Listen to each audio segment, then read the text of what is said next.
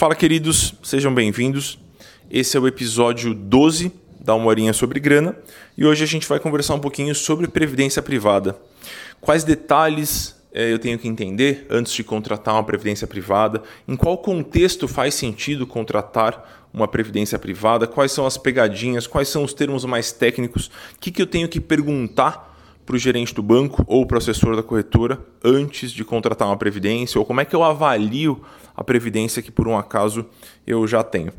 Então a gente vai conversar um pouquinho sobre previdência, é um assunto que eu estou devendo faz um tempo.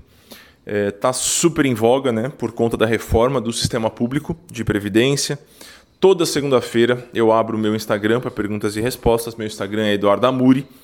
E sempre chegam 4, 5, 6 perguntas sobre previdência privada e algumas eu consigo responder mais longamente, outras não. Então, para tentar oferecer uma base sobre esse tema, eu resolvi montar esse, essa horinha sobre grana com esse tema. Beleza? Antes da gente começar, um jabá honesto. Eu ofereço dois programas de acompanhamento, Dinheiro Sem Medo e o Finanças para Autônomos. É, são o meu xodó atualmente, é onde eu dedico a maior parte do meu tempo. E você pode conhecer os dois no meu site. Se você não deu uma olhada por lá, dá um pulinho lá que eu acho que você vai gostar. Tem bastante material gratuito é www.amuri.com.br. A previdência privada é uma modalidade de investimento é, como qualquer outra. Então ela é comparável com os títulos públicos, com os títulos privados, com os fundos, com as ações, com as debêntures, enfim é, é uma modalidade de investimento, mas ela é um pouquinho menos elementar do que, por exemplo, um CDB do banco. Né? Então você no CDB você coloca o dinheiro e você pode sacar a hora que você quiser ou pode ter o dinheiro corrigido é, depois que o título vencer. Então é mais direto, né? O fundo de renda fixa geralmente é a mesma coisa também. Você coloca o dinheiro lá e quando você quer tirar, você tira. A previdência é um pouquinho mais elaborada. Então ela conta com duas fases. E se a gente entender essas duas fases, fica muito fácil depois a gente entrar nos maiores detalhes.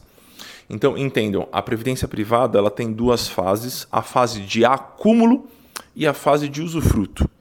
Então a fase de acúmulo é aquele período, então geralmente são alguns anos ou muitos anos, onde eu vou colocar, fazer aportes frequentes ou não, vou colocar dinheiro nessa minha previdência para que durante a fase de usufruto ou eu conte com uma bolada, eu vou sacar um dinheirão, ou eu vou contar com uma renda mensal ou vitalícia ou temporária.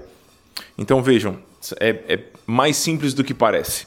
Você vai colocar dinheiro mensalmente ou na periodicidade que você quiser, e num determinado período você vai disparar a fase de usufruto dessa previdência. E aí você vai contar ou com o dinheiro todo corrigido, de uma vez só você vai receber uma bolada, ou você vai passar a contar com a renda vitalícia ou com a renda temporária.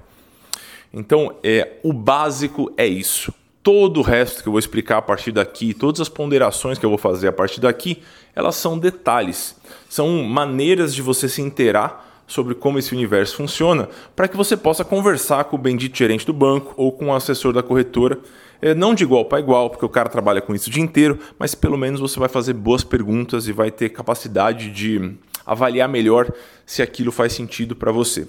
Então vamos lá. É uma modalidade de investimento, é separada em duas fases, que é o acúmulo e o usufruto, e ela geralmente é utilizada para fins de longo prazo, geralmente a aposentadoria. Então você não vai escutar por aí, ah, eu estou fazendo uma previdência, você não deveria escutar isso pelo menos. Eu estou fazendo uma previdência aqui e eu vou usar esse dinheiro para comprar um carro daqui a quatro anos. Não é bem esse o objetivo de uma previdência privada. Muitas pessoas enxergam a previdência privada como um complemento da aposentadoria, né, do sistema público de aposentadoria, que a gente ainda conta no Brasil. Espero que a gente siga contando com esse sistema por, uma, por um bom tempo. É, enfim, então esse é um dos motivos, né? É, pelo qual o assunto ganhou tanto, tanta importância nos últimos meses, né? Por conta das reformas do sistema público de previdência, a gente está pensando, bom, talvez eu não consiga contar com esse subsídio do governo para aposentadoria, então eu vou ter que me virar de algum jeito. E aí muitas pessoas recorrem à previdência privada, que é uma maneira válida, porém não é a única. Falaremos mais sobre isso é, lá na frente. Existem duas siglas que estão sempre presentes nas conversas sobre previdência privada e você precisa entender o básico das duas, não é nada de outro mundo. É o tal do PGBL e do VGBL. Então é o Plano Gerador de Benefícios Livres ou Vida Gerador de Benefícios Livres. São as duas modalidades de previdência é, mais utilizadas no Brasil hoje. Já existiram muitas outras, mas atualmente essas são as duas que ali são comercializadas por grande parte das instituições financeiras, né? bancos, corretoras, seguradoras, enfim. Então a gente vai entender a diferença entre as duas, não é nada muito complexo, é, mas eu acho importante que vocês consigam ponderar sobre qual modalidade faz mais sentido para você. A principal diferença entre essas duas modalidades é que no PGBL é, o imposto de renda vai incidir sobre o montante total. Deixa eu dar um exemplo aqui que vai ficar mais fácil. Vamos supor que você está acumulando dinheiro e você acumulou, é, você colocou 100 mil reais na sua previdência. Então você foi lá separando 500 reais por mês, por exemplo, separou por um monte de tempo, você chegou a colocar 100 mil reais. Esses 100 mil reais renderam, obviamente, no, durante um certo período. Então agora você tem 120. Então vamos lá, você colocou 100, agora tem 120. Vamos supor que você queira sacar todo esse montante de uma vez. Deu ali a sua idade ou venceu a sua previdência, você quer sacar esse montante todo de uma vez. É, no PGBL, você vai pagar o imposto de renda em cima do todo. Parece que é só um detalhe, mas isso é muito importante. Direto eu cruzo com clientes e com alunos que é, assim, de maneira equivocada optaram por um PGBL. O que, que vai acontecer? Vamos supor, eu vou explicar a tributação logo mais, mas vamos supor que você está é, tá ali na alíquota de 15% né, da sua, de imposto de renda. No caso do PGBL, você vai pagar 15% em cima do montante total, ou seja, 15% de 120 mil, que no caso aqui vai dar 18 mil. Então veja, você vai pagar um imposto de renda imenso que basicamente comeu todo o lucro que você já teve durante o processo de acúmulo, né? durante a fase de acúmulo. No caso do VGBL, o imposto de renda ele incide apenas sobre o que rendeu. Então vejam, no PGBL incide sobre o montante total acumulado e no VGBL só em cima do que rendeu. Tomando por base esse mesmo exemplo, então, ah, eu coloquei ali 100 mil reais e agora tenho 120. Quanto que rendeu? 20 mil. No caso do VGBL, o imposto de renda incide só sobre esses 20 mil. Então, considerando a mesma alíquota que eu conversei agora há pouquinho, é 15% de 20 mil, que com certeza é muito melhor do que 15% de 120 mil. Certo? Então, vocês façam uma continha aí, 15% de 20 mil, 10% seriam 2 mil, 5% seriam mil, então eu vou pagar 3 mil reais de imposto ao invés de pagar os 18, que é o que eu pagaria no caso de um VGBL, no caso de um PGBL, perdão. Então, a gente tem essas duas modalidades, a principal diferença é essa tributação. Né? Aí você pode me perguntar, putz, por que, que alguém faria isso? Por que, que alguém contrataria um PGBL? Existem cenários onde faz sentido ter um PGBL, em especial para o CLT. Na maior parte das vezes, os CLTs, é, dependendo da continha que a gente fizer, pode fazer sentido contratar um PGBL. Por quê? As contribuições que você faz durante o ano podem ser deduzidas do imposto de renda, do montante a ser tributado no imposto de renda. Vejam que coisa maluca. Vamos supor é, um profissional que tem ali um salário de 8,300 mensal. Chutar lá no alto, né? um baita salário. E ele tem esse salário, então ele vai ter 100 mil reais de renda tributável. Né? Então ele vai pagar o imposto de renda em cima desses 100 mil reais. Beleza? Se ele aportar em um PGBL, vamos supor que ele aportou mil reais por mês num PGBL. A gente soma esses aportes todos, mês a mês, chegou ali nos 12 mil reais, certo? 12 vezes mil, 12 mil. Eu posso pegar esses 12 mil reais e subtrair dos 100 mil que originalmente seriam tributados. Então é como se eu pudesse descontar, é um benefício fiscal. Eu posso descontar as minhas contribuições do montante a ser tributado até um certo limite. No caso, esse limite no Brasil hoje é de 12%. Então, esse nosso amigo CLT que contratou um PGBL, ao invés dele pagar um imposto de renda em cima dos 100 mil, ele vai pagar em cima eh, de 88, que é os 100 mil menos os 12 que ele contribuiu para um plano PGBL. Não é. Tem uma matemáticazinha para fazer aí, tem alguns termos técnicos que estão envolvidos, mas não é nada de outro mundo. No geral, pessoal, não é uma regra, é, não, não se aplica em todos os casos, mas para a maior parte das pessoas, o VGBL faz mais sentido por conta dessa vantagem de só ter a tributação em cima do lucro. Então, é, a não ser que você tenha muita certeza que o PGBL é o melhor para você e aí com certeza ou o seu empregador, ou a pessoa do banco, ou a pessoa da corretora podem te ajudar a tomar essa decisão, é, a não ser que você tenha certeza que o PGBL é melhor, é provável que no seu cenário o VGBL faça mais sentido. Então, no VGBL, a gente vai fazer os aportes e quando a gente for fazer os saques, a gente vai pagar o imposto só em cima do que rendeu e não em cima do todo. Essa é a nossa é, principal diferença. Então, se você não tiver clareza, se você tiver meio confuso aí, é provável que o VGBL faça mais sentido para você. Além de escolher entre o VGBL e o PGBL, você vai ter que escolher também a modalidade de tributação. E eu sugiro que você preste atenção nesse detalhe, porque se você não escolher, o gerente vai escolher para você. E talvez ele não, não entenda bem o seu contexto ao ponto de te dar uma boa sugestão. Então são só duas modalidades de tributação aqui no Brasil, que é a progressiva, que às vezes é chamada de compensável, e a regressiva, que também tem outro nome que é definitiva. Então, ou progressiva barra compensável ou regressiva barra definitiva. Elas são simples de entender. A progressiva funciona parecido com o CLT. Então, o montante, a alíquota que vai ser utilizada para tributar o seu saque, o seu usufruto, é, vai variar de acordo com o valor. Então, valores menores pagam alíquotas menores, valores maiores pagam alíquotas maiores. Da mesma forma que se você ganha um salário mais baixo, você paga menos imposto de renda do que quem ganha um salário mais alto, né, no modelo do CLT. Já o modelo definitivo, ele não leva em consideração os montantes, ele vai levar em consideração o tempo. Então, é, dependendo da quantidade de anos que esse dinheiro ficou parado, que o aporte ficou ali rendendo, você vai pagar uma alíquota. Ela começa muito agressiva. Então, é, nos primeiros dois anos, se você for efetuar um saque, você vai pagar 35% de imposto de renda.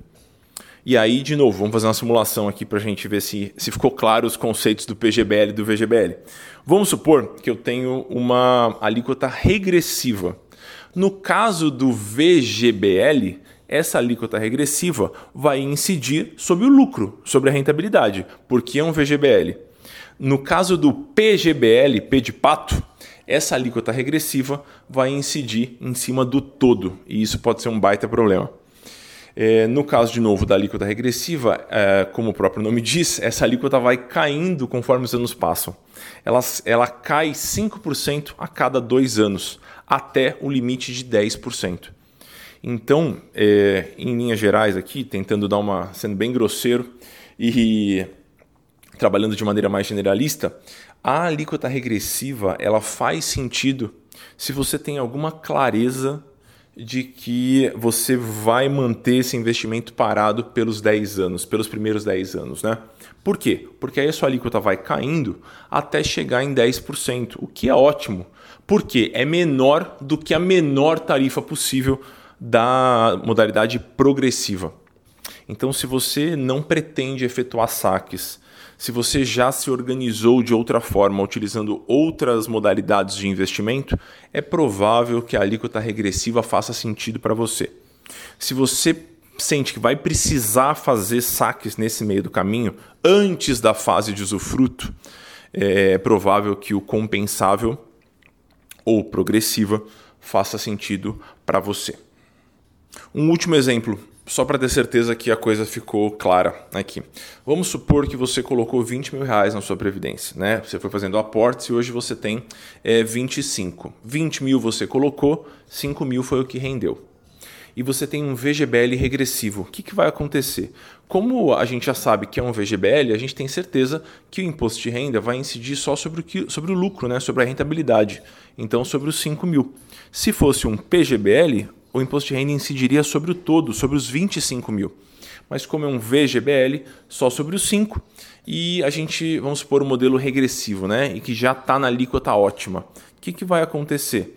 A alíquota começou super alta, o tempo foi passando, chegou até a alíquota de 10%. Então, esses 10% vai ser a alíquota que o banco vai considerar, que a corretora vai considerar na hora de efetuar o cálculo do imposto de renda. Então vão ser 10% sobre os 5 mil, que é sobre o que rendeu, né? no caso de um saque total. É, se você não for efetuar um saque total, se for efetuar saques parciais, ele vai calcular de maneira proporcional. Você, é claro que é ótimo que você entenda né, como é que é feito esse cálculo, mas é, esse cálculo é todo automatizado nos dias de hoje e nenhum banco vai tentar te passar a perna com relação ao cálculo. Ele pode te vender um produto ruim, mas uma vez que o produto está vendido, ele vai respeitar a, as regulações vigentes e vai fazer o cálculo para você, é automatizado isso. Mas eu acho importante que você entenda o básico. Lembram que eu comentei no comecinho aqui do nosso, do nosso papo que a previdência privada é um investimento como qualquer outro, né? A diferença é que ele tem algumas peculiaridades ali. É, entendam, por trás de toda a previdência privada tem um fundo de investimento. E esse fundo de investimento, ele pode ser um fundo interessante ou pode ser um fundo não interessante. Pode ser um fundo que tenha o seu perfil e pode ser um fundo que não tenha o seu perfil. Então, é mais importante, aliás, tão importante quanto entender essas modalidadezinhas que eu estou explicando aqui, entender como é que funciona uma coisa ou outra, é você entender que por trás dessa previdência tem um fundo e esse fundo, para que a previdência seja interessante, ele tem que ser um fundo interessante.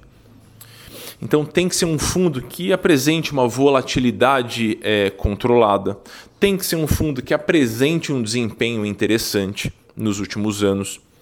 Então, talvez a, a, a, maior lição aqui que você pode tirar desse nosso, desse nosso episódio é simplesmente o seguinte: ah, eu tenho uma previdência, eu preciso avaliar o fundo é, que essa previdência está utilizando para alocar os aportes das pessoas. Como é que você faz isso? Dois caminhos aqui. Você pode chegar no seu gerente do banco e falar: Oi, eu gostaria é, do nome e do histórico de desempenho do fundo que minha previdência está utilizando. Aí ele vai te dar um nome muito complexo, você não toma nenhuma decisão naquele momento na frente do gerente, você só pega o nome e o papelzinho que ele vai imprimir para você e você vai analisar esse, esse fundo de investimento com toda a calma. Putz, Amuri, mas eu não faço ideia de como analisa um fundo de investimento. Não é nada de outro mundo. Você pode pedir ajuda para um amigo que tem um pouquinho mais de intimidade com o assunto, se você quiser, ou você pode simplesmente colocar o nome desse fundo no Google ou dar uma olhadinha é, no histórico de desempenho se o gerente conseguiu te entregar esse papelzinho.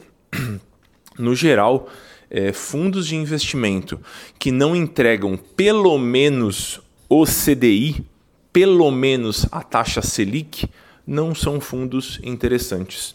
Né? Então, podem acontecer duas coisas aqui quando você for pegar o nome desse fundo e dar uma pesquisadinha. Você pode encontrar um fundo extremamente volátil que não faz sentido para o seu perfil, ou seja, você vai olhar o gráfico ali e o gráfico é um, um monte de solavanco para cima e para baixo. Pode acontecer. Ou pode acontecer de você olhar um gráfico, olhar números que são abaixo da taxa Selic.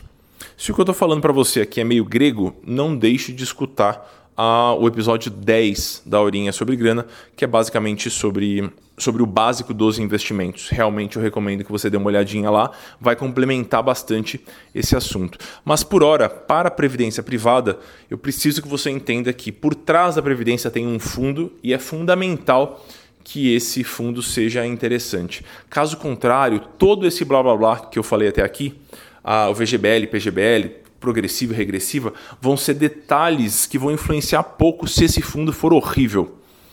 Então a gente precisa de fato entender aonde o nosso dinheiro está sendo colocado. Antes é, até de mergulhar nos detalhes da tributação ou nos demais detalhes das modalidades.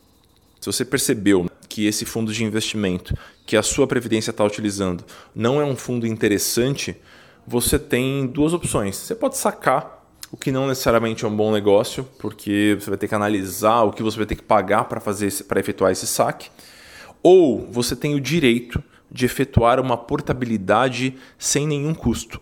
Que, como é que funciona essa portabilidade? Ah, eu tenho uma previdência no Itaú. É ótimo não ter patrocínio de ninguém, porque eu posso falar o nome dos bancos à vontade, né?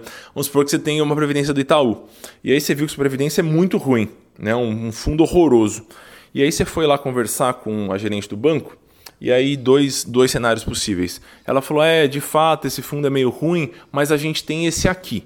E aí você pode analisar esse outro fundo que ela te sugeriu e você percebe, ah, de fato é um fundo melhor, eu vou efetuar a portabilidade desse fundo que é ruim para esse fundo que eu julguei que é melhor. Esse é um caminho possível um outro caminho, né? Uma outra coisa que pode acontecer. Você chegou lá para gerente do banco e falou: olha, meu fundo é uma merda, por favor, o que vocês estão fazendo com meu dinheiro? Me dá uma, uma possibilidade. Aí ela fala: é, só tenho esse mesmo, porque disso e daquilo e blá blá blá blá. Ela não te oferece nenhum fundo melhor. É, você vai ter que sacar a sua previdência? Não necessariamente. Por quê? Porque aqui no Brasil você pode efetuar a portabilidade para outra instituição financeira também. Então você pode chegar numa corretora ou em algum outro banco e falar: Oi, eu tenho uma previdência do Itaú e eu queria efetuar a portabilidade é, para uma previdência de vocês. Quais são as que você me oferece? O que você me oferece hoje? Atualmente, as grandes corretoras também oferecem planos de previdência e, pela minha experiência, eles são mais interessantes, eles têm uma prateleira mais interessante do que os bancos. Então, considere é, abrir uma conta numa corretora qualquer uma das grandes ali, sei lá, XP, Orama, Modal, Socopa, é, corretoras que têm uma certa reputação já estabelecida e dê uma olhadinha nos planos de previdência que essa corretora oferece. É, não costuma ser um processo muito burocrático e melhor do que isso, é um processo que ocorre meio que por trás dos panos. Então, é o banco que conversa com a corretora ou o banco que conversa com outro banco para efetuar a portabilidade da sua previdência. Costuma ser um caminho interessante. Às vezes só vai ter que disparar esse processo, demora alguns dias úteis e a previdência, a portabilidade está feita e costuma ser vantajoso. Se você fez uma previdência nos últimos, sei lá, 4, 5, 10 anos, assim, chances imensas é, de ser uma previdência muito ruim. E aí eu estou dizendo isso aqui por conta da base com quem eu trabalho, né? Então eu estou acompanhando os alunos, os programas de acompanhamento, os dois programas, né? o Dinheiro Sem Medo e o Finanças para Autônomos, DSM e FPA eles têm já mais de 700 alunos. Uma grande parte desses alunos tem previdência e uma grande parte desses alunos entraram no curso porque queriam reavaliar as próprias previdências. Então eu estou em contato com esses fundos de previdência quase todo dia e a maior parte é uma tranqueira. Então eu sugiro que você dê uma olhada com bastante calma e considere efetuar essa portabilidade se você ganhou um pouquinho de clareza sobre esse assunto. Amor, entendi a portabilidade. É, entendi mais ou menos o PGBL e VGBL, meio difícil esses termos que você falou, mas beleza, vai lá. Entendi a tributação, certamente vou contar com a ajuda de um contador ou do gerente do banco para fazer a minha, mas enfim, entendi o básico. É, mas vale a pena a previdência privada ou não? Vamos lá, vamos conversar sobre esse ponto do vale a pena ou não vale a pena. É, depende, é claro, de uma série de fatores, mas eu tenho a minha opinião né, sobre isso. Eu conheço consultores financeiros que gostam de trabalhar com previdência privada, né, que acham interessante o modelo e ele de fato tem algumas vantagens. Eu não gosto. É um produto que, salvo cenários muitíssimo específicos, eu não gosto de, enfim, de conversar sobre com os clientes. Eu acho que ele tem algumas limitações então, costuma ser um produto mais burocrático que os outros. É, o cliente tem que estar tá sempre meio que ligado nas taxas todas, porque são várias. Né? A gente tem a taxa de carregamento, a gente tem a taxa de administração e a gente tem a taxa de saída. Não necessariamente é, você vai pagar essas três taxas, muitas instituições zeram algumas delas, mas você tem que ficar ligado nessas três taxas com certeza. Você vai ter que ficar ligado, claro, no desempenho do fundo também. Se você for sacar, efetuar um saque antecipado, alguns, algumas modalidades de previdência têm algumas limitações, têm algumas carências, é um processo meio burocrático e tudo mais, mas a, a principal desvantagem que eu vejo, né, do jeito que eu penso carteiras de investimento e do jeito que eu enxergo formação de patrimônio é a previdência privada oferece poucas oportunidades para diversificação. Então, a previdência é um produto de longo prazo, certo? Já conversamos sobre isso aqui. É, no longo prazo, na minha visão, uma carteira precisa ser diversificada. Não dá para eu encontrar um produto só, um fundo só ou um título só que atenda a, a quantidade de cenários que podem acontecer no longo prazo. Então, se a gente for pensar num processo de acúmulo de 25 ou 30 anos, né, uma fase de acúmulo longa, Putz, eu acho, acho muito improvável que um fundo de investimento possa oferecer um desempenho tão interessante quanto uma carteira diversificada. E essa dificuldade em diversificar, na minha visão, é um grande problema da, da previdência privada. Eu acho que ela imobiliza, ela ingessa o patrimônio de tal forma e, e mobilidade e flexibilidade são duas características que eu considero muito cruciais na hora de pensar em dinheiro. Porque os nossos planos mudam, né? Nossa cabeça muda. Então, mesmo para a aposentadoria, eu sou partidário de uma carteira mais diversificada. Eu acho que pensando na alfabetização do investidor, isso é muito vantajoso também. Então, não é um produto que me apetece. Eu acho que é, é um produto no qual o banco se dá muito bem também. É, e para o banco se dar muito bem, alguém tem que se dar um pouco mal, então geralmente esse alguém somos nós, né? que não temos vínculo com a instituição. Então é um produto que não me apetece. Mas ele tem duas vantagens, é, duas principais vantagens que eu acho que vale a pena ser comentadas. Né? Primeiro, ele oferece uma comodidade na aplicação que, na minha visão, é, é, é bastante interessante. Tem outras maneiras de contar com essa comodidade mas na previdência privada é realmente muito fácil. Como é que funciona? Você vai ali no seu banco ou na sua corretora e você fala assim: eu quero fazer aportes de 800 reais. Esses 800 reais vão ser simplesmente tomados da sua conta corrente todo dia X, todo dia 10. E isso é maravilhoso. Por quê? Porque você não vai precisar lembrar, você não vai precisar nem pagar um boleto, você não vai precisar fazer uma transferência para a corretora ou para o banco. O dinheiro simplesmente sai da sua conta corrente e chega na sua conta de previdência, no seu fundo de previdência. E isso é maravilhoso.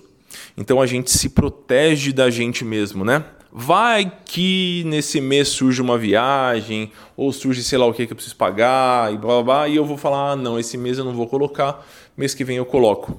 Assim, esse mês que vem eu coloco é quase que fatal. Se você tiver dois mês que vem eu coloco, putz, olha, chances imensas de você não colocar mais. Então, essa periodicidade nos aportes, essa constância forçada, costuma ser uma grande vantagem e essa, na minha opinião, é, aliás, a principal vantagem do sistema de previdência. Né? O dinheiro simplesmente sai da sua conta e vai para o seu fundo de previdência. Tem uma outra vantagem também, que é uma, um pouco mais específica, mas que é interessante também, e eu já cruzei com famílias que, se não fosse essa grande vantagem, se não tivesse esse planejamento financeiro, teriam passado por períodos bastante complicados. No caso de falecimento, então, quando a gente está falando sobre planejamento sucessório, ou seja, a pessoa faleceu, os filhos, ou o companheiro, ou os beneficiários vão ter que usufruir daquele patrimônio, né? vão ter que cuidar daquele patrimônio. No caso da previdência privada, vantagem número um, ela não entra no inventário. Então, se a gente está tendo aquela confusão, é, quando uma pessoa falece, né? aquela confusão de putz, vai ter que abrir o inventário, vai ter que pagar o advogado e pode demorar anos isso, tá, a previdência passa reto nisso tudo, ela nem entra nesse processo. Então é uma grande vantagem e além disso, quando a gente está falando sobre previdência, a gente não paga um imposto que é bem chatinho, que varia de estado para estado, que é o ITCM, que é o Imposto sobre Transmissão, Causa Morte e Doação. Então, é o imposto que eu pago quando eu estou transmitindo bens por conta de falecimento ou doação. Então, varia de estado para estado. Em São Paulo, 4%, se não me engano, se não mudou. É, mas a Previdência também passa reto desse imposto. Você não paga esse imposto em caso de Previdência. Então, ela é uma ferramenta interessante para o planejamento sucessório. Ah, isso quer dizer que eu vou colocar todo o dinheiro na previdência, ou pedir para meu pai ou para meu avô colocar tudo? Não é assim. Mas é uma ferramenta que pode ser utilizada para evitar, enfim, para fazer um planejamento sucessório mais interessante. Um último ponto que eu gostaria de comentar por aqui, que sempre chega também, são as tais previdências corporativas. Ou seja, ah, a minha empresa oferece, aí eu coloco lá é, 100 reais e a empresa coloca mais 100. Se eu colocar 150, a empresa coloca 150. Então rola essa, esse, a gente chama de match. Então a, a, empresa vai lá e colabora da mesma maneira que você, né? ela entra com o mesmo pedaço que você entrou. Geralmente nesses cenários faz sentido. Não é sempre, mas geralmente nesse cenário faz sentido. Por quê? Porque é quase como se você estivesse contando com uma rentabilidade é, de 100%. Ah, eu coloquei 100, a empresa colocou 100, eu já tenho 200. Tudo bem que existe uma certa burocracia para usufruir dessa parte da empresa. Você tem que ficar X anos empregados, alguma coisa do tipo, mas mesmo assim eu considero que na maior parte dos casos é uma vantagem a previdência corporativa. Né? A gente tem que analisar o fundo, tem que analisar o fundo. Tem que analisar é, se é modelo de tributação progressiva ou regressiva, tem que analisar, claro que tem que analisar. Mas é, nesse cenário, caso haja um incentivo, né, a previdência incentivada, que é essa que a previdência, a, que a empresa coloca um pedaço, é, é, provável que faça sentido. Então queria adicionar esse ponto por aqui. Um último ponto que eu, que eu não, não mencionei antes quando estava explicando, algumas pessoas percebem que ah, eu fiz um progressivo, mas agora, quando você me explicou, eu percebi que o regressivo faz mais sentido para mim, porque eu não vou usar esse dinheiro tão logo. Então eu posso esperar até chegar à alíquota ótima, né? Então o regressivo, conforme o tempo passa, a alíquota reduz. Então dá para fazer a, a migração do modelo de tributação? Dá se for do progressivo para o regressivo. Não dá para fazer o contrário. Então, se você hoje tem uma previdência no modelo progressivo e você sente que vai precisar, que não vai usar o dinheiro, enfim, tem outro dinheiro em outros lugares e bababá, é, é provável que essa migração faça sentido para você, essa mudança do modelo de tributação. Então, dê uma olhadinha nisso também. Mas, se eu tiver que escolher uma só coisa para você fazer depois de escutar esse, esse episódio, então, ah, Muri, eu não entendi muito bem esses termos aí, blá, blá, blá, achei meio confuso tudo mais. Tudo bem, é um pouco confuso mesmo, vai demorar até você se familiarizar com tudo, mas pelo menos a avaliação do fundo, pelo menos assim, você vai ter que fazer. Senão você vai estar tá colocando dinheiro, ou você vai ter colocado dinheiro num lugar que não faz sentido algum, que não vai render nada, ou que vai dar solavanco o seu dinheiro para cima e para baixo. Então, pelo menos avaliar o fundo é algo que eu realmente te recomendo. Se você não entendeu nada do PGBL e do VGBL, se você não entendeu o modelo de tributação, tudo bem, vá lá. Mas pelo menos analisar o fundo, eu acho que é uma grande, é um, uma grande lição de casa e que pode trazer muitas vantagens. É, e é basicamente por isso que eu fiz esse episódio. Porque o que eu vejo de fundo tranqueira por aí, pessoal, de verdade, é um absurdo. Então, é, dê uma olhadinha, tire um tempo para isso. É, tem um, algumas empresas que oferecem simuladores de fundos gratuitamente, só para você ver a performance de um fundo. Eu vou até disponibilizar junto aqui com, com esse episódio, na página desse episódio, no meu site, eu vou colocar ali uh, o link para alguns simuladores. Eu gosto bastante do simulador da Verius. Então, se você for no Google agora e colocar Verius comparador de fundos, vai aparecer um gráfico com uma linha preta. Essa linha preta é a taxa Selic e vai ter uma caixa de texto em cima. Coloca ali o fundo que você utiliza para sua previdência. Vamos supor que é o Bradesco F30, o Bradesco VGBL F50. É, coloca o nome desse fundo nesse simulador e dá uma olhada no gráfico. Não vai ser difícil de você entender. Confie em mim. Mesmo que você não entenda nada sobre investimentos, você vai olhar o gráfico ali, você vai entender que a linha preta é a taxa Selic. E se você não sabe que é a taxa Selic, você vai escutar a horinha número 10 e você vai conseguir ponderar se faz sentido seguir com esse, se faz sentido pedir o saque, se faz sentido pedir a portabilidade, enfim, o que faz sentido ser feito com a sua previdência. Falei pra caramba, queridos, mas enfim, era uma maneira de oferecer um panorama é, mais geral sobre a previdência privada. Entendam que é só a minha opinião, né? Não quer dizer que é o certo ou que é errado. É, eu não é um produto que eu goste, é, mas eu conheço pessoas que se dão bem e pessoas que, enfim, utilizam bem essa ferramenta, mas entendo que ela é só mais uma ferramenta e que ela pode ser utilizada em conjunto com outras modalidades, deveria ser utilizada né, em conjunto com outras modalidades e que você pode sim é, garantir ou tentar garantir a sua aposentadoria com diversas ferramentas. A previdência privada é uma delas. Tudo bem? Se você quiser entender um pouquinho mais sobre outros assuntos relacionados à inteligência financeira, não deixe de olhar o material que está no meu site. Se você quer uma coisa um pouquinho mais estruturada, é, um caminho um pouquinho mais linear, eu recomendo ou o livro Dinheiro Sem Medo, está disponível em todas as livrarias, ou na Amazon também, que está em promoção esses dias, inclusive, ou considere é, dar uma olhadinha sobre os programas de acompanhamento que eu ofereço. Eu não sou muito criativo com nomes, então os programas também chamam Dinheiro Sem Medo e Finanças para Autônomos, que são os nomes dos meus dois primeiros livros. Tá bom? Espero que vocês tenham gostado. Estou super à disposição caso vocês queiram bater papo e conversar. Estou sempre ali na segunda-feira no Instagram e meu e-mail é eduardo.muri.com.br. Muito obrigado e uma ótima semana para vocês.